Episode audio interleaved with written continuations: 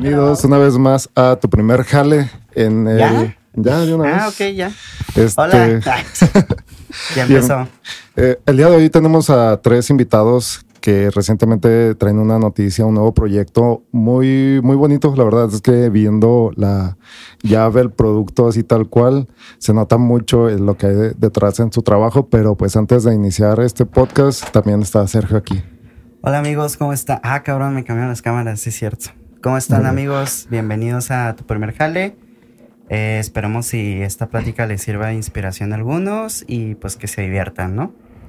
Tenemos en el estudio a eh, de izquierda a derecha, ahora sí ya con la cámara, Ileana Esparza, Rubén Acosta y Oscar Urquizo. Urquizo, sí. Urquizo. ¿De dónde viene Urquizo? Urquizo, híjole, es una larga historia. Tenemos como Es que una hora. tenemos Ay, una hora, sí. No, por favor. Batallé mucho para inventado, aprendérmelo. o sea, Eh, Inventado. sí, mi papá es, mi papá biológico es salvadoreño y llegó Ah, aquí a México y o sea, inventó el nombre, o sea, el apellido y soy el único. Soy nueva, nueva vida, ¿no? Sí. Aquí. Nueva Nuevo. sangre. Ah, Ay. Qué es. fresón. ¿eh? Bienvenidos. ¿Cómo se sienten? Bien, contentos de estar con ustedes. Sí. Estaban diciendo que es la primera vez que están en un podcast. Sí. Sí. Bueno, no. Anoche soñé que estaba en un podcast. ¿Y de qué era el sueño? Estaba más verga que este. No, cierto. Corte. se acabó el podcast. Se acabó. ¿Me puedo- ¿Me puedo quedar yo, por favor? Este, no. ¿Tú tampoco has hecho Yo, podcast? yo podcast no. Eh, he Pero hecho sí. radio, pero podcast es la primera vez. Ok. Es casi lo mismo, más que para internet. Este, para iniciar siempre tenemos una pregunta así, bien específica, y sería que cada uno la vaya contestando y que vaya viendo eh, su historia o platicando su historia, pero así, en su vida, la primera vez que hayan tenido así, el contacto con el dinero, o bien este su primer trabajo puede ser que haya sido en la niñez, este infancia o ya a tempranas adulta, ¿no? En- Si quieren así, para De- porque somos primero muchos, ajá, primero de aquí, de izquierda a derecha. primaria. Vamos, empezamos de este Acá, lado. Primero preséntense de este porque lado. están aquí. Y-. Porque estudiaron. ¿Al- Ay, ¿Alguien, ¿Alguien quiere empezar? ¿Alguien quiere empezar? Yo puedo empezar. Ok. Mi primer trabajo, entre comillas, porque no era así como un trabajo, estuve trabajando cuando estaba muy chavita en la oficina de mis papás, entonces la verdad es que ese trabajo como que no lo cuento, o sea, no lo cuento porque no me pagaban, en realidad solo tenía que trabajar con ellos en su oficina, ellos, mis papás son contadores, entonces ya cuando empecé a salir, a manejar la condición era como, tienes que ir a trabajar a la oficina para salir el fin de semana, si quieres dinero para salir el fin de semana, tienes que ir a la oficina, si quieres que te preste el carro el fin de semana, tienes que ir a la oficina, entonces Sí. no es así como, Pero de todas formas te estabas ganando. eh, bueno, me estaba ganando el Cosas. dinero el fin de semana, sí. Ah, pues ya. Sí, sí, sí. Chido. Sí, me estaba ganando el dinero el fin de semana, por así decirlo. Y mi primer trabajo ya más este, en forma fue en mi último año de la universidad en campaña política. Eso fue Chan, chan, chan. Chan, chan, con los políticos chan, chan. han empezado a trabajar. La verdad. Todos hemos empezado Sí. así, Sí, pegando, sí, sí. pegando calcas. Hijo, eso no. No, eh, no, Pero sí he estado eh. también con políticos, sí está muy pesado. En, eh, bueno, ok, ahorita comenzamos, seguimos contigo. En el que tú y yo, en tu caso, Rubén, Ah, pues yo nunca he trabajado. No, no sé. Mi primer-. Mi primer jale es este podcast. no sé, no, no sé cómo mi primer contacto con el dinero, pero sí recuerdo mi primer trabajo. Este. Tenía yo creo como siete años, más o menos. Siete años. Ajá. Ok. Este, El más joven hasta ahorita. Creo que cuenta como Sí. explotación infantil. Fue, fue como decisión propia. Eh, tuve un problema eh, familiar. Mi papá estuvo en la cárcel como cuatro años. Ok. Este, entonces nos dejó, pues estaba mi mamá sola, este, con cuatro hijos. Entonces teníamos una situación económica muy, muy grave. Y pues yo decidí entrar con un amigo a trabajar. El señor tiene una panadería, ya se murió Don Chabelo. Don Chavo. Este, entonces yo le ayudaba a hacer el pan y atendía la caja porque siempre fui una riata con las matemáticas, ya no el alcohol seguramente. y eh, pues en cosas de esas, ¿no? Duré como dos años trabajando con, con Don Chabelo hasta que ya mi papá regresó a casa, como que se compusieron las cosas y esa fue mi, mi primer jale. Ok.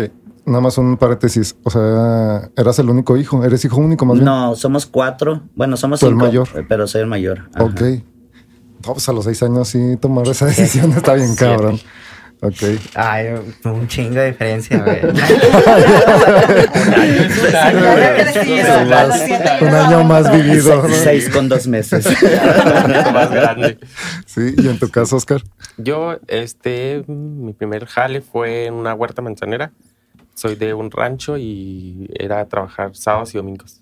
Piscando. Piscando, cortando Qué manzana. hueva, güey. Está muy cabrón, güey. Sí, o sea, todo iba de lunes a viernes a la escuela, a la secundaria fue, y los fines de semana iba a una huelga.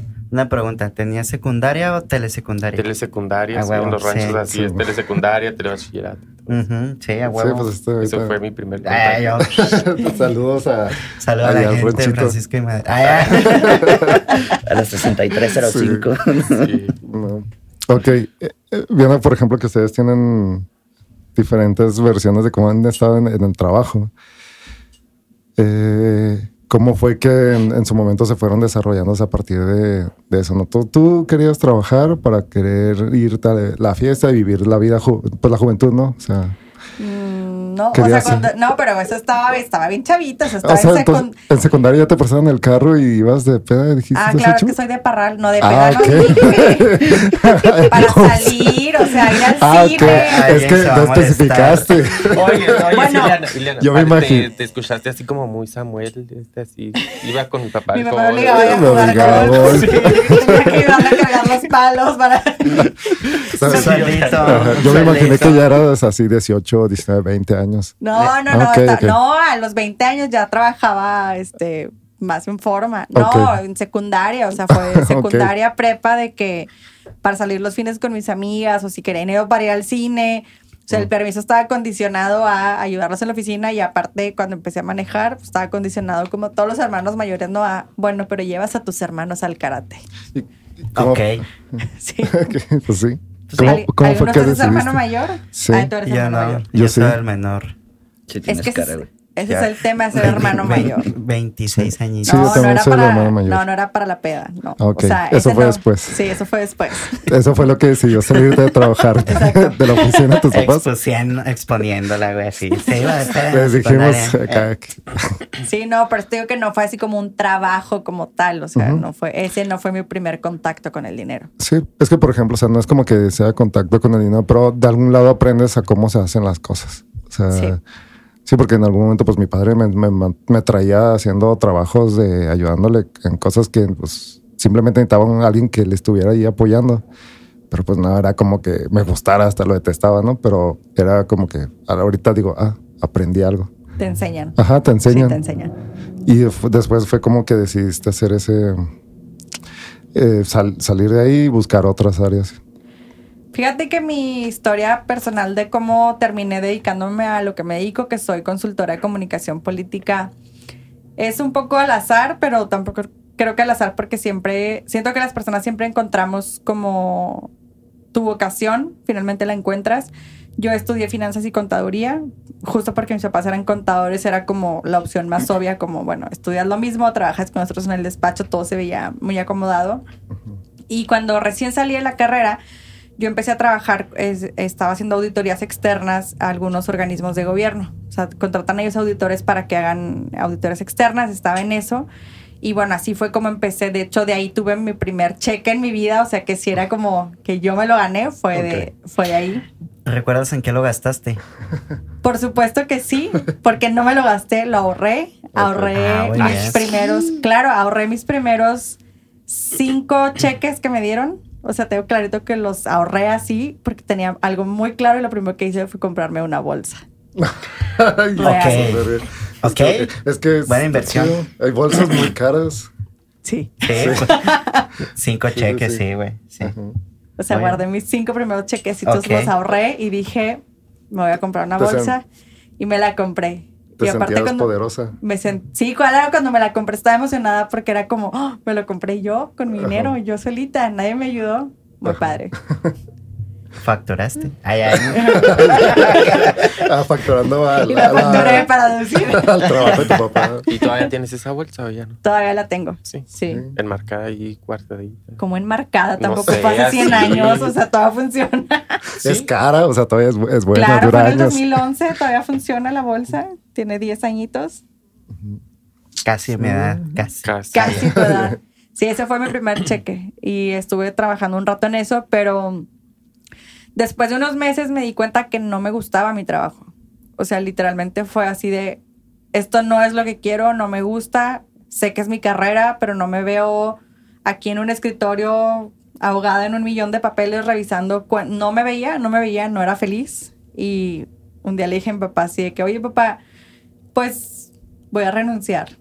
Y ya saben, ¿no? Drama familiar. Pero ¿qué vas a hacer? ¿Qué te pasa? No sé qué. Entonces tuve la crisis existencial de qué voy a hacer de mi vida. Tenía Claro. 23 años. La crisis de los 20. Sí, sí, sí, sí. Voy a empeñar la bolsa. Voy a empeñarla. Por supuesto que no, todavía la tengo.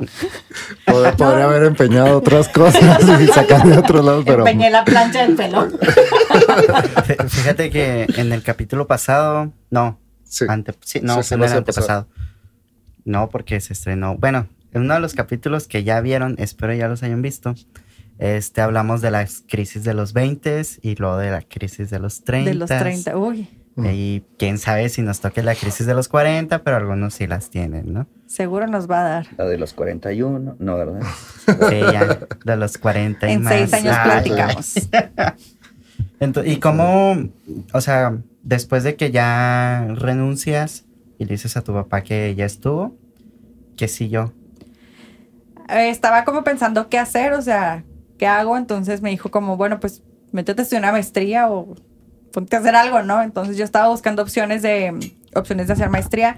Yo tenía desde muy chavita que me había metido por él a campañas políticas. O sea, literalmente mi primer campaña política que me metí tenía cuatro- 14 años. O sea, ni siquiera sabía lo que estaba haciendo, pero ahí andaba en el argüende con mis papás. con las playeras. Bien, Sí, a ver, de repartiendo playeras, calcas. Hueso Colorado. Sí, sí. Sí, ok. Sí, ahí andaba con ellos. Ah, bueno. Entonces tenía muchos años en eso y me dijo como vete a hacer una maestría. Era, estábamos terminando el año 2011, entonces le, me dijo vete a hacer una maestría, o sea, me decía que me fuera fuera de la ciudad o fuera del país. Y le dije, no me quiero ir porque viene elección presidencial, venía la de 2012, entonces no me la quería perder. No sé por qué, pero yo quería estar aquí como si fuera súper importante, como si Peña me fuera a hablar así que vente a mi campaña. Sí. Y por, por un amigo encontré una especialidad que era una especialidad que era este, modalidad entre virtual y presencial, o sea, era combinada, entonces podía ir y venir. Encontré una especialidad que me dijo, "Te- se me hace que te puede gustar, es en estrategia y comunicación política.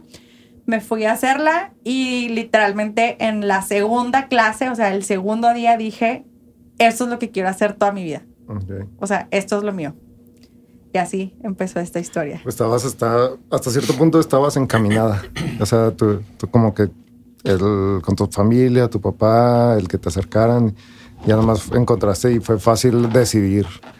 Sí, pues tenía como Ajá. una ruta y ya Sí, cuando fue. llegué justo al punto dije, ah, esto es lo que quiero hacer. Ok, ok. Muy bien. Y en tu caso, Rubén, vamos a dejar un poquito pausa esta historia. Cuéntanos, Rubén. Les cuento cómo dejé de trabajar. Se murió un Chabelo. Ajá. Después hay que trabajar en enfermería. este, no, pero ya después de la situación en la casa como se mejoró, eh, terminé mi escuela. Bueno, no, estaba en sexto de primaria y a lo mejor ahí se desencadena mucho de lo que hago ahora. Eh, porque en sexto de primaria eh, hacían un concurso en donde participábamos los de ese grado, se llamaba Presidente por un día. Entonces como que los de todas las escuelas eh, participábamos, hacíamos como un discurso y eh, debatíamos entre nosotros y alguien ganaba para ser presidente por un día.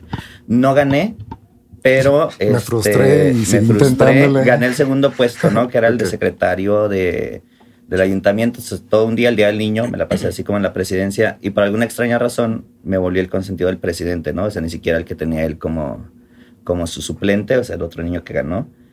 Eh, y a partir de ahí, me, siempre me gusta mucho como ver las noticias y ver a los presidentes y ver todas esas cosas, ¿no? Era como un niño raro. Eh, leía en lugar de jugar y cosas así. Este. pasa mucho tiempo y ese presidente que conocí a través de ese, de ese concurso eh, vuelve a participar para ser presidente, ¿no? O sea, como que dejó de ser y luego tres años no fue y luego volvió.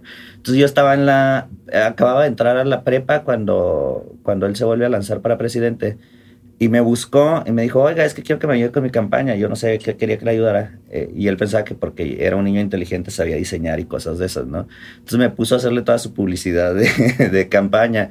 Yo no tenía idea de cómo hacer eso. Gracias a Dios antes pues no había como tanto pedo, ¿no? Este... Te equivocabas y nadie se Sí, cuenta. no, le, le, le, hice sus cosas en, en PowerPoint, ¿no? Se, se, se, usaban los pendones estos que ponían sí. todavía en los, en los postes de la luz. Con tres colores y ya. Sí, o sea, la bandera y listo. Sí, o sea, era verde, rojo y blanco y un eslogan que yo me inventé fue mi primer eslogan de la, ¿cuál era ese de la vida. ¿Cómo? ¿Cuál era el eslogan? No, está muy gacho. Ah, suéltala. te fuimos y todavía estaba. Sí, todavía ¿Sí? está. Por todo fue, es como mi, mi orgullo pasar por las calles y ver así todas las, este... las bardas. Las bardas, este... Ajá. Se llama... Era Reprendamos el vuelo, ¿no? Ok. Este...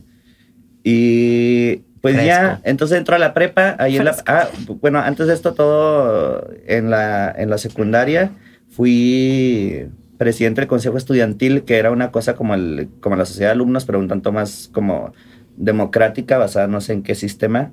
Todos los grupos elegían a alguien y, y, ya los que resultábamos electos, entre nosotros elegíamos quién era el presidente, todo eso, ¿no? Entonces yo me acuerdo que a mí me gustó mucho como el tema de la estrategia política porque había una chava que era la preferida de todos, ¿no? Era, era popular y ella quería ser la presidenta del consejo. Este, pero íbamos votando por propuesta, ¿no? O sea, cuando había que elegir al tesorero, todos proponíamos este, a quién queríamos que fuera el tesorero. Y cuando viene el tema de elegir al secretario o secretaria, pues se me ocurrió proponerla a ella, ¿no? Pero cuando la propuse, pues hice todo un rollo, ¿no? Es que es la mejor, es bien inteligente y la chingada. Bueno, la, Echándole, eh, sí, se, se, la, se, la, pulí. Este, y pues fue tan buena mi presentación que hice sobre ella que votaron todos por ella para secretaria y ya nada más quedaba yo para ser presidente, ¿no? Entonces fui presidente por una jugarreta que hice ahí, me gustó mucho la estrategia política, seguí en el bachillerato otra vez fui como presidente de la sociedad de alumnos eh, y me encantó esto de la política, por eso decidí entrar a Derecho, ¿no? A la Facultad de Derecho, porque no me gusta como el, el Derecho como materia, pero sabía que era una muy buena plataforma para para incrustarte, ¿no? En el, en, en el, mundo de la política de Chihuahua, sí. Es, la Facultad de Derecho es cuna de, de políticos, ¿no? Políticos. Este, a partir de ahí empecé a inmiscuirme mucho, trabajé con candidatos a diputados, este, eh, trabajé en el gobierno del estado, mi último puesto como en el servicio público fue en el gobierno federal, en una dependencia muy emocionante, muy apasionante, que se llama, en aquel tiempo se llamaba Comisión Nacional para el Desarrollo de los Pueblos Indígenas, este, tenía yo un puesto de segundo nivel ahí, me fue muy bien, pero fue muy cansado, ¿no? Eh, entonces empecé a ver que, que si bien me gusta la política, no la quería hacer desde adentro, ¿no? No la quería hacer perteneciendo a un partido, no la quería hacer trabajando en, en gobierno, porque te absorbe todo tu tiempo, eh, es mal pagado uh, y son muchos problemas que puedes evitarte, ¿no? Eh, y decidí salirme de todo este tema y empecé entonces especializarme como consultor político y ese es mi trayecto, ¿no? Que me lleva hasta... Un, hasta una duda ahorita, por ejemplo, recuerdo cuando estaba en, en, la universidad y empezaba a ver las campañas políticas de los estudiantes y la grilla que se hace y la emoción y de repente ves a todo un montón de chavos ahí apoyando, así. Se, detrás de todo ese cotorreo y es bien sabido que siempre hay también partidos este, apoyando porque son los posiblemente los próximos este, que van a incorporarse a, ya hacia las filas, ¿no? De, en, en, afuera, ¿no? En la vida política de afuera. Pero mientras estás en la universidad y que estás haciendo todo, o sea, estás teniendo tus primeros acercamientos, digamos que con el poder. Este, no hay un, ajá, no hay un momento donde tengas eh, o hayas sentido esta situación donde ya te creías con el, así de que yo tengo el conecte, yo tengo acá, o sea que ya estabas muy, muy en eso, muy metido y, y de alguna forma este, ya estaba resuelto ciertas cosas. Sí, claro, me pasó incluso en mi sexto semestre, se me hace de la, de la uh -huh. carrera, justo, ¿no? O sea, me sentía tan acomodado y con todos los hilos y todos los conectes, porque sí, como dices, hay muchísima gente de afuera que está metida, ¿no? Uh -huh. Este, porque al final de cuentas están criando operadores políticos ahí adentro, ¿no? Sí. Este, eh, llegué a tal grado que incluso dejé de ir a clases, ¿no? Este, un semestre, me acuerdo que en mi sexto semestre duré como, yo creo que asistí a tres clases en todo el semestre, ¿no? Porque yo dije, igual al libro, este, pido un paro y, y todo está bien. Y pues claro que no, güey, nunca, nunca ni, ni me atreví a pedir el paro. Este, me dieron de baja en la universidad, este, por, por ese semestre en que me sentí súper poderoso. Luego fue un, todo un show volver a, a, a insertarme para continuar la, la carrera. Pero sí, sí sucede. Y la verdad es que, pues son cosas, ¿no? Son formas en las que vas este, aprendiendo que, por esa parte, el- la idea de poder, que en ese momento pues es una fantasía porque no eres más que un pollito siendo entrenado, sucede igual con la idea del dinero, ¿no? Son, son cuestiones que si no tienes la madurez suficiente te, te llevan a un hoyo, ¿no? Sí, o sea, te- te arrastran. Este, pero sí, sí me pasó. Yo creo que muchas de las personas que empezamos desde pequeños eh, en eso, llegamos en algún momento a sentirnos este, los superpoderosos, ¿no? Cuando en realidad, pues no. Este, pero sí, sí, sí, atravesé por una etapa Ok. Nefasta. nefasta. Ajá. Todos pasamos por ahí. Sí, sí. La etapa polelosa. Pues es que- Como, como para hacer una pausa, o sea, en, en esos, en este tema que a lo mejor lo podemos retomar. Yo he visto que normalmente tiene, o sea, lo que decías tú, ¿no? El poder o el dinero en algún momento eh, son herramientas que te dan acceso a muchas cosas. Y normalmente uno va creciendo en este, pues sí, con su proceso, sin trabajar ciertos detalles de persona, con ciertas, o sea, particularidades muy diversas, ¿no? Pero que a fin de cuentas llegan estas oportunidades y ahora sí que cada quien le va como le va en la, en la feria, ¿no? Unos se vuelven nefastos, otros se vuelven muy prepotentes, otros de repente este, se vuelven muy, muy dadosos, ¿no? A apoyar, o sea, cada quien le va diferente, pero es algo que pasa, ¿no? Bueno. en Yo tu- creo que el poder siempre ciega, ¿no? Un poquito. Sí, sobre las todo. dos cosas, ¿no? Siempre Bueno, ciega y te va dando algo. O sea, siempre te va dando lecciones, solo que hay personas que sí las aprenden y hay personas que no. El, el poder es una mala combinación con la inmadurez y con la soberbia, ¿no? Sí. Este, Una persona inmadura con poder es peligrosa, una persona soberbia con poder es peligrosa. Y una persona pendeja con poder también es peligrosa. Más peligroso. Más peligroso. Más peligroso. Para todo el país. Acá tirando piedras. Órale. Órale. No voy a decir nada. Pero, fal- pero faltan cinco días. Puedes decir, si quieres pongo pocas. Pero en cinco, en cinco días platicamos. Bueno, y vamos contigo, Oscar, en tu caso. Híjole, es que yo no tengo una historia así tan... O sea, estabas, estabas haciendo la pizca, O sea, ¿no? Trabajaron- piscando manzana y de ahí, ¿qué pedo? O sea, Ya no volví a trabajar hasta la universidad, yo creo, o sea... pero ¿cuánto, ¿cuánto tiempo duraste ahí en la, eh, en la pizca? No, no, o sea, fue poquito, fui como un mes, yo creo, así por todos los fines, o sea, era... Fue Tra- poquito que- y ya no volví a Que pa- trabajar. no pasaba el camión y luego se subían Ajá, todos y luego sí, ibas ya. a hacer el recorrido y todo, el- todo el domingo. ¿En día. qué parte piscabas manzana? ¿No te acuerdas? En Ciudad Cuauhtémoc y en la capilla en veces. Ah, ok. Sí, pues Ujú. los agarraban allá en la iglesia, ¿no? El No, camioncito. eh, Yo venía de, otro, de otra comunidad cerca Ah, de ok. Cuauhtémoc. Ah, Veníamos Ok. para. De, de otro rollo. de otro Entonces, ven- de un ambiente más muy tranquilo, ¿no? Sí, ajá, de una, de una comunidad, de un rancho. Más bien. Sí. Y en su momento dices que vienes a la universidad Ujú, de ya, venir, de venir de un ambiente muy tranquilo a la ciudad y ajá, ya me tuve que, por cuestiones de que allá no hay universidad, tuve que, venir- que instalarme en Ciudad Cuauhtémoc. ujú. Y ahí fue donde estudié Derecho. Y ya de ahí entré a trabajar en la presidencia, en la presidencia municipal de Cusiburache. Y de ahí fue donde entré a la política, o sea, ya. Y después me topé con este hombre. De- Y enos aquí. Y ya aquí seguimos la política. Pero no sé si sea tan político yo, me gusta tanto la política, pero Eh, ¿Estabas en el estaba- área que administrativa? sí en el área administrativa. Ok. Era una dirección la que llevaba a cargo. ¿Y cómo es el cambio de, de allá y de aquí? Pues sí es diferente, o sea, porque allá estás en el servicio público y estás atendiendo gente y acá nosotros como consultores, o sea, estás... Estás atendiendo. Sí, o sea, A quien atiende. Ajá, estás atendiendo a quien atiende, decirle cómo haga su trabajo, decirle cómo haga procesos y todo eso. es como un proceso de sensibilidad, Ajá, sensibilización más bien. sí, así es. Ok. Y de ahí, este, ya combinando un poquito sus, sus historias, Este, No lo haga, compa. ¿cómo, cómo surge Es su un proyecto? drama si las juntas todas. ¿Cómo surge su proyecto? O sea, ahorita Jair dio un poco de introducción, este, pero se, ¿el proyecto nace con ustedes tres o alguien lo fundó o algo así y ya se unieron los demás?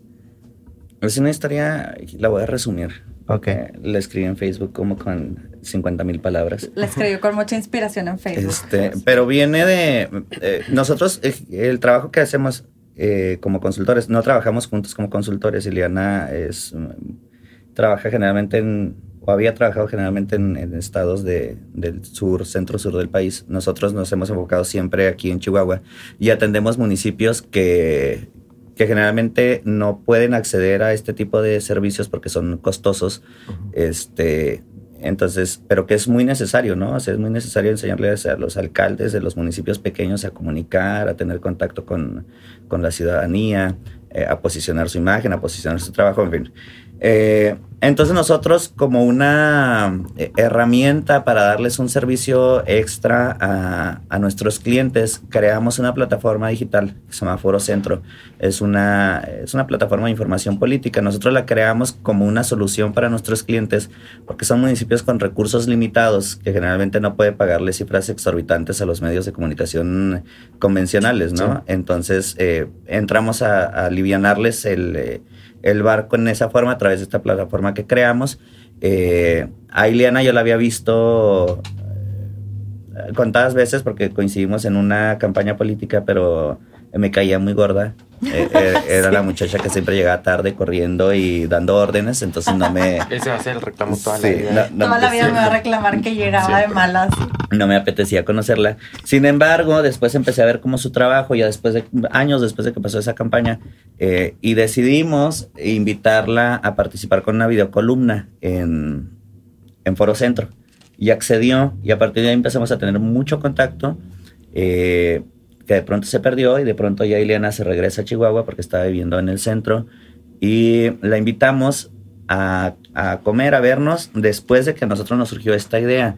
Eh, es que la neta está como muy bien increíble, pero neta de chingones lo, lo soñé, ¿no? Este, un día me desperté y le digo a Oscar, ¿sabes que estaba como en la, en la presentación de una revista, pero era nuestra revista, ¿no? Fue todo un tema y, y lo empezamos a trabajar y a lo largo de un día pues logramos concretar el, el concepto de, chingones, ¿no? Transitamos primero por la idea de hacer una, una plataforma digital para contenido de la comunidad LGBT, este, después pensamos en una plataforma sobre negocios, pero al final de cuentas coincidimos en que conocíamos a mucha gente chingona y, y necesitábamos hacer un espacio para que esa gente eh, fuera más allá, ¿no? Que esa gente que hace cosas en el anonimato pues saliera de ahí y poderlas este, nosotros exponer y, e inspirar a otros, ¿no? Pero dentro de todo este proceso eh, invitamos a Ileana eh, a que nos diera ideas, ¿no? Simplemente nuestra idea era inicialmente que nos escribiera algún artículo en cada edición o cuestiones de estas. Pero para ponernos de acuerdo fuimos a comer y nos dio muchas ideas muy buenas y dijimos, esta mujer ya no se va de aquí y le propusimos eh, asociarnos y aceptó. Y pues ha sido muy, muy padre porque la verdad nosotros, eh, dentro de todo lo que hacemos, además de, de, la consultoría, este Oscar tiene por ahí un negocio de, eh, de modas, hace sombreros muy bonitos, eh, tiene su tienda ahí en línea. Tenemos como muchas cosas y eso a veces nos provoca que seamos muy inconstantes, ¿no? O somos muy inconstantes o no terminamos las cosas o las hacemos eh, en destiempo. Entonces, siempre nos había hecho falta como, como un, un aliado o una aliada en este caso que nos estuviera dando carrilla, ¿no? Y Un sargento. un sargento y de verdad que conocimos a la mujer de los plumones. Es impresionante. Tres bolsas, ahorita les tengo que enseñar la bolsa. Güey, las cosas adentro de su bolsa las tienen bolsas más pequeñas. Ok. ¿no? Este, entonces, a ese nivel. Y empezamos a tener como mucho más, este, más ideas, más interacción. Y es así como surgió este tema de, de ser equipo, ¿no? Tenemos, yo creo, dos meses de haber iniciado como equipo, pero pues a lo mejor ya han visto un poco el resultado. Creo que resultó un equipo chingón. Sí. En el sueño, ¿hace cuánto que lo tuviste? O sea, con Hace. Yo creo que como tres meses. En tres meses fue así de papá, papá, una otras cosas. O sea, armaron todo el proyecto en tres meses. A, a- a mí me dio muchísimo Están miedo. locos, ¿eh? A mí me dio muchísimo miedo. Están locos, sí. Porque locos. ya hemos tenido muchas, muchas ideas chingonas, ¿no? Y la verdad es que eh, yo creo mucho en que si esos chispazos dejan que se te vayan Que de las manos, valen madre, ¿no? Y me dio mucho miedo que nos sucediera eso con esa idea porque la sentía chingona. Entonces, ese día eh, le hablé al diseñador que trabaja con nosotros en la, en la consultoría y le dije, güey, necesito que me hagas un, un logotipo tipográfico de, de estas palabras y pum, ¿no? Me lo mandó en cuestión de dos horas, lo subí a Facebook y dije que ya estábamos iniciando un proyecto, ¿no? Entonces, esa fue mi forma de, de como obligarnos, porque a mí me da muchísima vergüenza, este, el fracaso no me da vergüenza, pero sí me da vergüenza luego dar la idea de que a este güey nada más dice que va a hacer cosas y no las hace, ¿no? Sí. Le tengo muchísimo miedo a eso. Entonces fue mi forma de obligarnos a continuar con eso. La gente nos empezó a preguntar un chingo y yo dije, verga, ya no me puedo, ya no me puedo echar para atrás. Este, entonces ya caímos en la urgencia de, de darle forma al proyecto y aterrizarlo, ¿no? Este, pero sí fue un chispazo. Al día siguiente eh, hice una publicación ahí en Facebook y nos fue muy bien con la idea. Y dijimos, no, pues ya no podemos echarnos para atrás, ¿no? Y Es que sí, de alguna forma, no sé si sea la palabra que tiene, está muy arraigada en, en- en nuestro lenguaje, así bien normal, que de repente nos te sientes muy, pues todo el mundo se quiere sentir chingón y todo el mundo quiere este, hacer cosas chidas o chingonas, o sea, es algo que de alguna forma nutre, ¿no? Es algo que está siempre ahí. Fíjate que ahorita mencionaste algo muy curioso que hacen casi todas las personas creativas.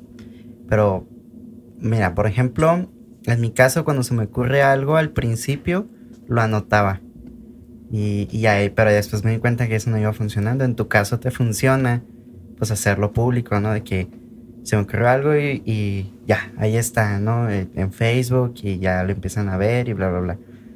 En su caso, ¿cómo, cómo guardaban procesos creativos que les tocaban, ¿no? O sea, alguna idea, si la escribían o la grababan o, o algo por el estilo. Es que fue todo muy rápido, ¿no? O sea, todo fue muy rápido Sí. porque, de hecho, cuando la primera vez que platicamos nosotros estábamos platicando, pero sobre Foro Centro y sobre jeans. Y sobre muchos jeans que tomamos. Aparte ya tenían muchos jeans. ya tenemos muchos jeans Sí, sí, Y, y en realidad, sí. o sea, la mitad de la plática fue como una plática así romántica de, ay, te admiro, ay, yo también, ay, Sí. hagamos algo juntos. Ahí fue cuando me contó que yo le caía mal cuando recién me conoció, cosa que yo no sabía porque él no se acuerda a lo mejor, pero después me mandó un, un inbox súper bonito que lo tengo guardado y atesorado con todo mi corazón. Públicalo, públicalo. Lo voy a Enmarcado. publicar. Lo, lo tengo enmarcado. Este, Lo igual que enseguida ahorita, de la bolsa. si quieren ahorita les platico por qué, porque lo tengo atesorado para no salirnos del tema, pero nos juntamos porque me empezamos a platicar, Rubén me dijo como, oye, bueno, ya quiero retomar Foro Centro, ¿qué onda? Las columnas, hay que vernos, platicamos, ok, nos fuimos a cenar, tomamos muchos jeans, te quiero, yo también te quiero, te admiro, nos admiramos, todos nos amamos aquí, beso de tres. Así que No, no porque te- era pandemia. ¿no? No había pandemia. No, pandemia. No se crean. Este, bueno, ¿qué vamos a hacer? Entonces empezamos como con las ideas de Foro Centro y después fue cuando empezamos a platicar de, de chingones que te dijo, oye, ¿qué es eso que están haciendo? Y entonces salieron mil ideas y fue todo súper rápido. O sea, la verdad es que fue un proceso de, de dos meses. De que lo empezamos a platicar, bueno, podemos hacer esto, hagámoslo así, sí, que la revista sea digital. Y hicimos de repente un grupo de WhatsApp y ahí empezamos a vaciar todo. O sea, fue todo muy rápido. Creo que en tres juntas lo resolvimos. Work and drinks. Work and drinks. El grupo de WhatsApp. Pues work and drinks. Sí, lo resolvimos muy rápido.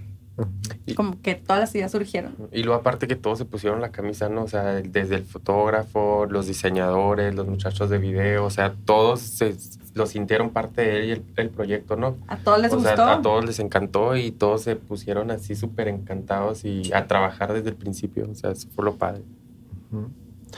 En- tienen, acaban de sacar, de hecho, para cuando ya est- este están, van a estar trabajando sobre la segunda edición. Acaba de salir la primera.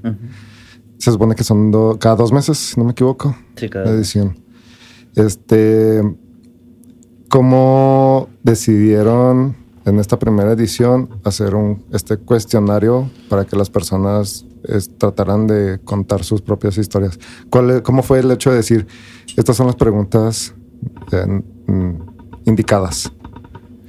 Hay un proceso. Mira, lo dije, lo hemos dicho siempre. eh, La neta, sí, de chingones está pensado como un negocio, pero más que eso, como un negocio que pueda impactar, ¿no? Para negocios hay un chingo.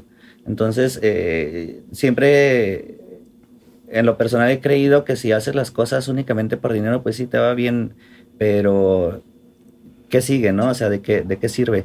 Entonces, las, las, las preguntas iban justamente dirigidas a, a conocer la visión de la persona sobre ella misma, este, la autoconcepción que tiene la persona, co- cómo cree que es, eh, cómo, cómo, se, eh, cómo se lee a ella misma, cómo cree que impacta allá afuera. Y de verdad son palabras muy centradas, preguntas muy centradas sobre el yo, ¿no? Y yo estoy bien convencido de que es uno de los retos, uno de los retos más fuertes en los que se puede enfrentar una persona a hablar sobre sí misma, ¿no? Eh, y ahí puedes conocer un mundo, ¿no? Puedes conocer un mundo sobre las personas, eh, puedes conocer su carácter cuando la puedes hablar sobre ella misma, puedes conocer sus limitantes, puedes conocer hasta dónde va a llegar. La forma en que una persona habla sobre sí misma es la forma en que ve al mundo también, ¿no? Porque no hay forma de que te veas como un chingón si no ves la capacidad de que los demás también sean chingones, ¿no? Eh, hubo personas a las que descartamos después de, de leer sus, sus respuestas a las, a las preguntas, no porque no fuesen chingones, sino porque creímos que no era el momento eh, de mostrar a alguien a lo mejor que no pudiera estar eh, en la postura de inspirar a otros, ¿no? Eh, en verdad la portada, las portadas, porque luego decidimos que no iba a ser una, sino dos las que íbamos a estar eh, distribuyendo, los que vamos a estar distribuyendo, están formadas por gente que tiene bien claro que su trabajo, que lo que hace, que su iniciativa social pueden dejar y tienen que dejar huella en alguien, ¿no? Por eso Sí, las que tienen un impacto. que tienen un impacto. Este, y eso ayuda mucho a que este proyecto que luego puede, porque nos lo han dicho, nos han mandado inbox a las, a las redes de, de, de, chingones diciéndonos que es un proyecto soberbio, que es un pro- proyecto ególatra, por la concepción que se tiene de, de la palabra, ¿no? Eh, como concepto. Eh, pero va más allá. Eh, quienes están ahí no vienen a decir yo soy un chingón. Son personas que nosotros invitamos para decirles eres un chingón, güey. Y es algo que hace muchísima falta. Reconocer a la gente que está haciendo cosas chingonas, sobre todo en un mundo en donde estamos ya llenos de pesimismo, de malas noticias, de guerra, de discriminación, de odio, ¿no? Y, y vamos tan metidos en todo este pedo de que todo está mal y nunca nadie nos detiene a decirnos, güey, eres chingón, ¿no? Entonces, para nosotros, más que una pretensión, eh, nuestro concepto es un reconocimiento a lo bueno que está sucediendo, porque están sucediendo un chingo de cosas buenas también. Ujú. Ok. Estuvimos, bueno, ya la gente va a saber, obviamente, estuvimos en la portada. El Este, grito de Yadira nunca lo voy a olvidar. la- eh, sí, de Sí. hecho captaron muy bien. ¿Podemos La- poner la foto? Sí. Sí, aquí va a aparecer. Va a aparecer la foto donde ya dirá, donde sacan la, la portada y pues ya dirá está. Todo. Sí, Sí, sí. acá. E- Es muy Yadira. De hecho, ella es la que ella es la que nos pone el orden aquí. Es la Ileana de... Sí, sin ella, la verdad, muchas cosas estarían mal. O sea, hay muchas Sí, sí, cosas sí. mal, pero estaríamos, no tan mal. estaríamos Pero no tan vinimos a hablar de nosotros. exactamente, exactamente. Eh, eh, tuvimos la, el honor de participar en, en su edición madre. Este, la verdad nos, nos quedamos también así en shock. Porque se nos hizo súper chingón, güey, ver la portada completa, ver otros proyectos. Y fue así como que, ay, cabrón, qué pedo. O sea, cómo llegamos ahí, ¿no? Y nosotros todo el tiempo estamos como trabajando, haciendo cosas y para acá y para allá y para acá y para acá. Y cuando nos invitaron, sí fue así de que, oigan, tenemos que ir a tomarnos unas fotos y esto. Y lo, ¿y cómo vamos a ir? Y lo, no, pues no sé. Y, y fue un show porque decíamos, no, pues hay que ir formales. Y lo, nadie es formal aquí. Y lo, y lo ya dirá, yo sí soy formal. Y lo, bueno, tú ve formal. Y fue así un, un show. Yair, yo quiero ir desnudo. Ya, dijo, puedo ir en boxers. Tú no Ya. tienes boxers, güey. Ven, troza. Pero no, o sea, ya dejando los comentarios así, este. mm, Sí, estuvimos muy contentos, la verdad. Muchas gracias por, por invitarnos a, a su proyecto. La verdad es un muy buen proyecto y poco usual, sobre todo en esta parte del país, porque, eh, por ejemplo, yo que tuve la oportunidad de vivir en, la Ciudad de México, hay muchos medios de comunicación, muchas revistas, muchos proyectos que tienen temáticas mm, similares, ¿no? Y aquí no, aquí es como que un desierto completo. Entonces cada vez hay cositas que van metiendo así a la sociedad. O sea, al final de cuentas, pues es en pro de la sociedad y eso está muy chido. Este, y voy a ponerle grabar a la cámara que ella porque ya se apagó. Ok. Tiempo. Continúen, amigos, tiempito. Continúa. Y, o sea, por ejemplo, hablando, retomando este tema de, de los medios o los pocos medios que hay aquí, ah, hay algo que tal vez me gustaría retomar en este, en este show. Hay dos, tres, cuatro revistas más o menos donde se trata de presentar perfiles, este, lo que hacen, lo que impactan. Precisamente tú hablabas sobre este, que dar la imagen de, de, de egocentrismo, ¿no? Hay unos que sí de repente se centran mucho en eh, que sin querer queriendo se centran mucho en eso y otros que la llevan más o menos ligera y otros que no. No sé si sea el hecho de que la esencia en sí de eso es lo que rompe la imagen que puedas presentar, porque por ejemplo, en tu caso, chingones, se trata de, hablar de, de lo que hace una persona esperando que otras personas también digan, ah, qué chingón, y rescaten algo de ahí, ¿no? Correcto. Entonces, no es como que no, no es como que ah, vengo a presumirles quién soy y lo que hago y maravíllense, ¿no? Es como que simplemente Pues un, Aquí una estoy, cuestión ojalá más te pueda ser útil, quizá. ¿no? Sí, Ajá. esta es mi historia y mi historia podría ser la tuya. claro. Sobre todo porque, pues no sé, cuando vean la edición completa hay personas que tienen, pues que han pasado por, por situaciones complicadas o por tragedias que a veces nosotros, otras personas, se te hace como que se te viene el mundo encima por tonterías y es cuando dices, me estoy quejando por nada. Y si esta persona puede salir adelante con este problema, yo también puedo salir adelante con el mío. O sea, son más historias pensadas en, en inspirar. Y yo diría, si me permiten decirlo, que sí creo que hay como un par de conceptos similares o Ujú. que se le puedan asemejar en, en el Estado. Yo creo que nosotros estamos haciendo las cosas de manera diferente. En primer lugar, porque nuestra revista es 100% digital, eh, donde es 2021. Todo es digital. O Sí. sea, Sí. Eco-friendly. eco-friendly. este, y todo friendly, ¿no? O sea, la verdad es que. en Así realidad- justifica el bajo presupuesto. Los, dominios están en 40 dólares. Los dominios. No, pero la realidad es que es más fácil que tengas algo en tu celular a que andes cargando con una revista física, ¿no? Y eh, sin que sea un tema de, porque nosotros jamás hablaríamos mal de nadie, yo creo que además hay espacio para todos los proyectos, ¿no? O sea, yo soy una persona y, y- y creo que es algo que tenemos como equipo que coincidimos que hay espacio para todos. Tan lo creemos que nosotros nos dedicamos a la consultoría, ellos en lo suyo, yo en lo mío, y pudiera parecer que de cierta forma hacemos competencia, pero la realidad es que ni siquiera nos causa conflicto, al contrario, si podemos ayudarnos mutuamente, nos, nos ayudamos, ¿no? O sea, no causa conflicto. Creo que lo que, uno de los factores eh, diferenciadores de De Chingones es que no es un proyecto en lo absoluto elitista. De Chingones es un espacio donde todo el mundo cabe. Todo el mundo.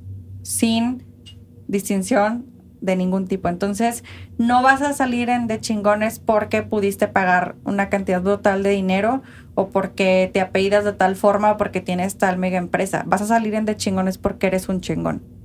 Y un chingón es cualquier persona que está haciendo algo por él, por su familia y por la sociedad, desde cualquier rincón del estado. No tienes que ser el dueño de la mega empresa que le da empleo a 5 mil personas. Qué padrísimo, qué bueno que le das empleo a 5 mil personas porque se necesita. Pero también el pequeño emprendedor que apenas le dio trabajo a dos personas y transformó la vida de la señora que está haciendo el aseo y era su única forma de sacar adelante a su niña que está enferma. Esa persona también es chingona. Y esa es la esencia de la revista. Todos somos chingones. Y todos podemos ser chingones y marcar una diferencia. Claro. De hecho, me recordó mucho a, a algo, que está, algo que estaba viendo hace un, un par de días, donde, eh, o sea, aprender a valorar que cada historia en sí tiene su, su propia esencia y valor.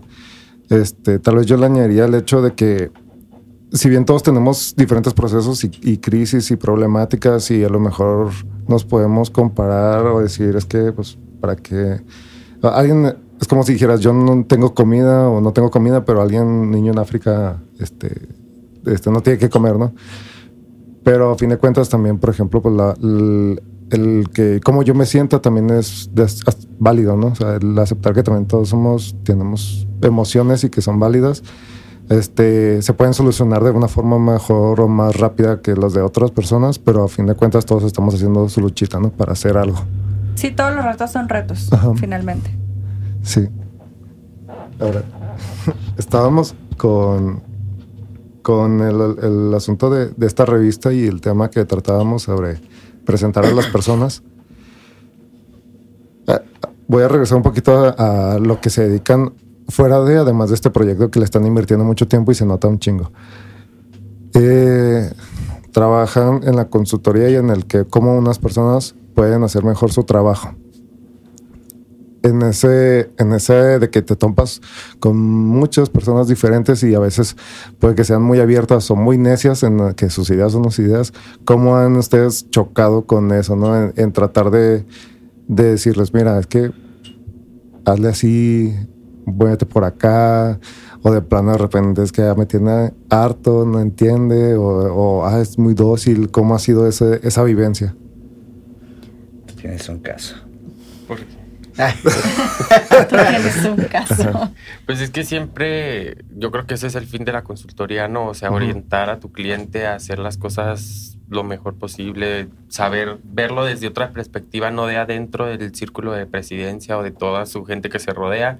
Ellos no ven más fuera de, de ese círculo, ¿no?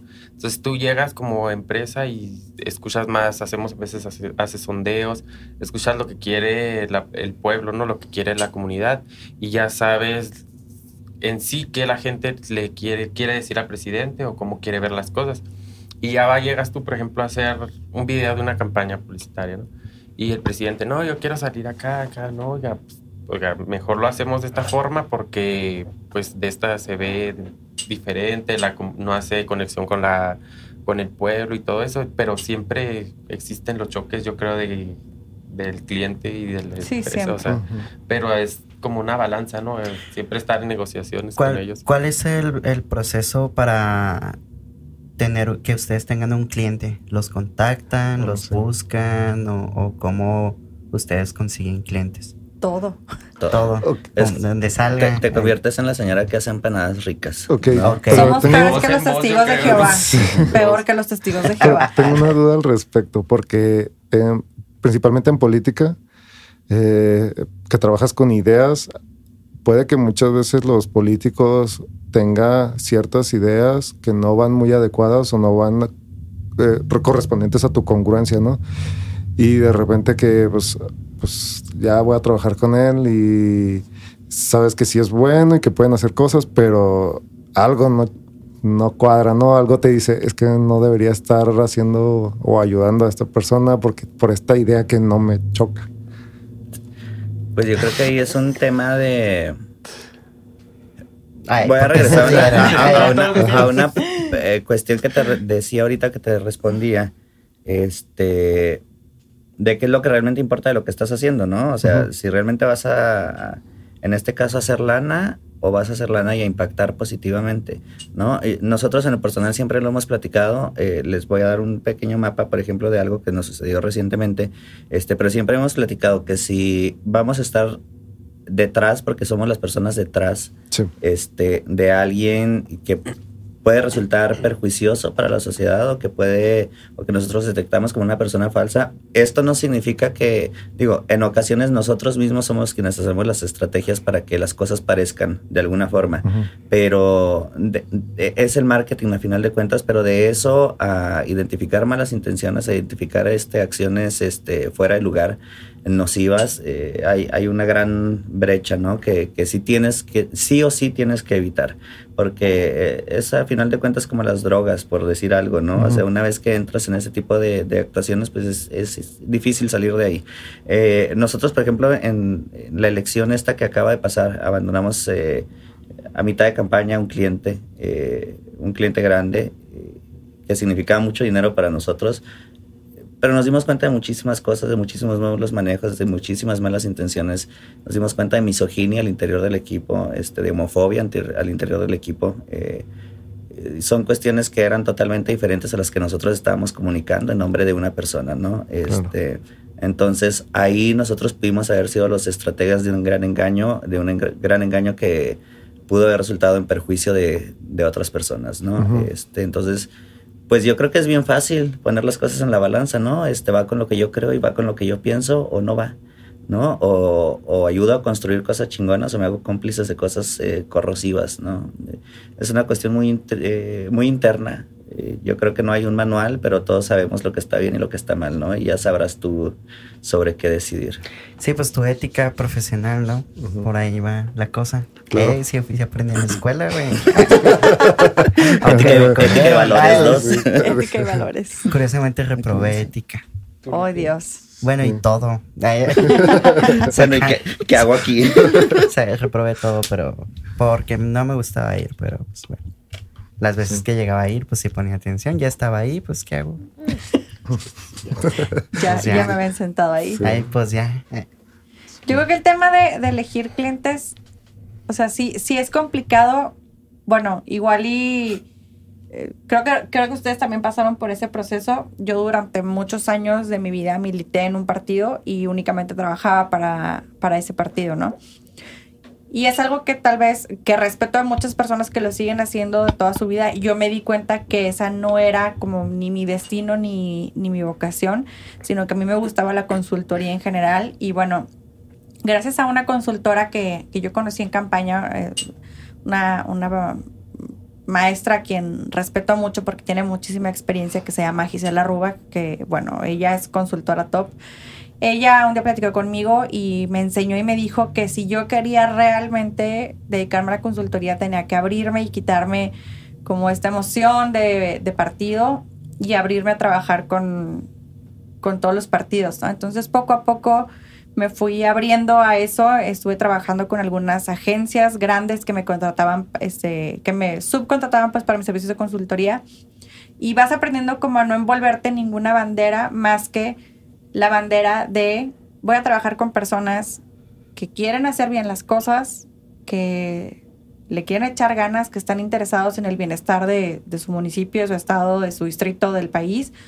Y listo, ¿no? O sea, como no enredarte tanto en temas personales, porque a lo mejor eh, hay partidos que pueden ser como un poco más abiertos respecto a algunos temas en los que tú no, o pueden ser más cerrados, partidos que dicen, oye, es que yo, el partido, estamos en contra de la legalización del aborto y a lo mejor yo y la nazi estoy a favor. Pero bueno, tienes que aprender como, como ese equilibrio, ¿no? De, ok, yo no coincido con ciertas ideas tuyas, pero si tampoco hay una clara violación a derechos humanos, si tú no estás afectando a alguien directamente, pues tampoco tendría por qué negarme a trabajar contigo, ¿no? O sea, es como elegir que sí, que no. Yo el año pasado, bueno, no, no fue este año, eh, me invitaron, rechacé a un cliente, un posible cliente, porque solo me invitaron como a, sentarme con él, que tiene ahí unas acusaciones de acoso sexual. Eso sí dije, no, con esto no puedo, o sea, supera cualquier cosa y no dije que era por eso, solo dije que agradecía mucho, que tenía mucho trabajo y listo, ¿no? Eso sí va en contra de, mis principios, de lo que creo, lo que defiendo, porque soy feminista, eso sí dije no puedo, pero sí aprendes como a quitarte eso, ¿no? De, pues, voy a trabajar con todos los partidos, esta campaña que pasó tuve clientes de PRI, PAN y Morena así de loco y la verdad es que lo disfruté mucho, o sea, es muy padre. Bueno, eh, una pregunta, por ejemplo, eh, eh, bueno, es más bien para las personas que a lo mejor no están tan relacionadas con la cuestión de su trabajo. ¿Ustedes solamente trabajan en cuestiones de campañas políticas o en dónde más podrían adaptar su trabajo? Pues es un campo muy amplio. Nosotros en, nuestro caso personal, eh, pudiéramos hablar de tres aristas en las que trabajamos, ¿no? Eh, algo que es muy permanente eh, es en la consultoría de comunicación para gobiernos. En nuestro caso nos enfocamos exclusivamente a gobiernos municipales. este, entonces es como lo permanente eh, en cuidar la imagen de los alcaldes, cuidar la imagen de las administraciones municipales, desarrollar todo el tema de, lenguaje institucional, el tema del lenguaje de este personal, esa es una variante, es, es, un camino para el que siempre estamos este, trabajando. Luego viene este tema de las campañas políticas, que si bien se da cada tres años, pero yo creo que es mucho más envolvente que, que, todo lo que haces en tres años, ¿no? Es muy intenso. De hecho, empieza desde antes. Sí, es Eso es algo desde la aspiración, Sí. precandidato. y justamente, justamente iba ese tema de, Creo- Sí, de la tercera vía que empieza muchísimo antes, ¿no? A nosotros nos han... Fíjate, curiosamente ahora tuvimos un cliente eh, que le hicimos su campaña porque eh, fuimos, nuestros servicios fue un regalo que le dio eh, otra cliente que teníamos nosotros que aspiraba al mismo puesto que él, pero no le dieron la candidatura a ella, ¿no? Entonces, eh, a lo largo, como desarrollamos pues el trabajo que hicimos con ella para posicionarla, que a lo mejor empezó de cero y terminó en una buena posición que le permitió negociar muchísimas posiciones para, para su equipo, eh, pues quedó contenta con nuestro trabajo y luego ella nos, nos pone a disposición de, de quien finalmente tuvo la candidatura. Pero precisamente eso, o sea, tuvimos un trabajo de tres años con ella para, para posicionarla, para para hacerla crecer, para que su imagen este, estuviera eh, bien establecida. Y es otra, es otra vía en la que podemos eh, trabajar, ¿no? El tema de trabajar la marca personal, de estructurar y de construir este, eh, imagen, eh, reputación, es un proceso muy Sí. largo que no solamente se da en el periodo de, de campaña. ¿no? Pues de hecho ya nos han hablado algunos unas personas que quieren ser candidatos para el 2024. Y ya No desde ahorita estamos sí. trabajando con ellos. O sea, ya Bien desde ahorita. Todavía no es, todavía, o sea, todavía se acaba y ya. ¿Y, creo qué, está qué es lo más difícil de trabajar una campaña? O sea, lo que dices, me gusta mi trabajo, por algo lo estoy haciendo, me gusta, pero específicamente esta parte está bien De la jodida, chingada. así, la palabra, jodida de realizar. Yo diría que entre las horas de trabajo que te consume al día, o sea, que son muchas horas, o sea, sí, campaña, yo creo que. Porque me 20 imagino horas. que hasta están dormidos y a la una o dos de la mañana supuesto. pasa algo y es como Siempre que no pasa mames, algo. güey. Manejo Pero es de- lo emocionante. el manejo de ¿no? crisis. Es cansado, pero es- crisis, manejos de crisis, sí. O sea, siempre la guerra sucia de. Ay, sí, del otro, porque nosotros no, hacemos No, guerra no. sucia.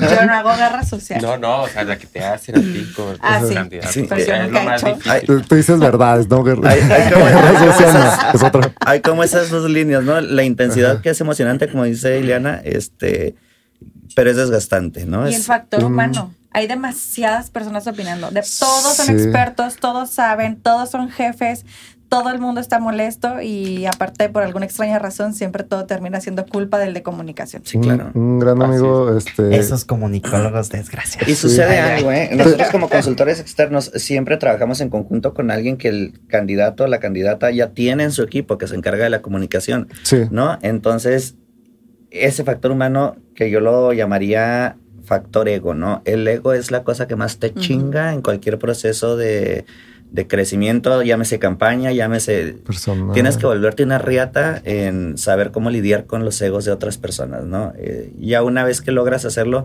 lo demás se vuelve eh, súper manejable. Sí, ¿no? claro. Fíjate. Y, y no hablo de manipular a alguien, ¿eh? Hablo de saber cómo, lo decía Oscar ahorita, o sea, entras en un proceso de negociación permanente, ¿no? O sea, cada segundo Sí, tienes el que estira y establecer un- afloja. Exactamente. Claro.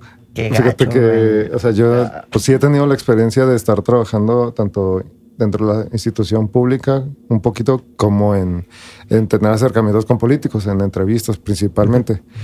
Y un amigo, Jair Castro, que también estaba, que está muy metido todavía más en eso, con el cual que llevamos un, un- otro proyecto a cabo también aquí. Dice, la política, eh, o al menos la energía que se maneja dentro de la política es adictiva, o sea, es, es energizante porque todo, Sí, sí. es- es. él dice, ese que es el abrazo, es el apapacho, es la fuerza, es el, o sea, es, siempre El están así y es como si todo el, un saludo para que sepa quién fue, como si llegara, como si llegara, como si todos los días eh, una droga, ¿no? Y otra vez, y al día siguiente más energía, y más energía, y es adictivo. Y, en el proceso en el que ustedes tienen este, la evaluación de cómo posicionar y darle prestigio a una persona para acceder a otros, te vas topando con, pues sí, con sus intenciones, sus aspiraciones, este, a lo mejor su, cuando está la persona enojada y estresada, cómo es, cuando, o sea, y vas lidiando con todo eso para ver cómo, eh, de alguna manera hacer su, eh, ¿cómo se llama? Con, contenerlo, ¿no? Ant- Claro. a- Ante la imagen pública, para hacerlo así.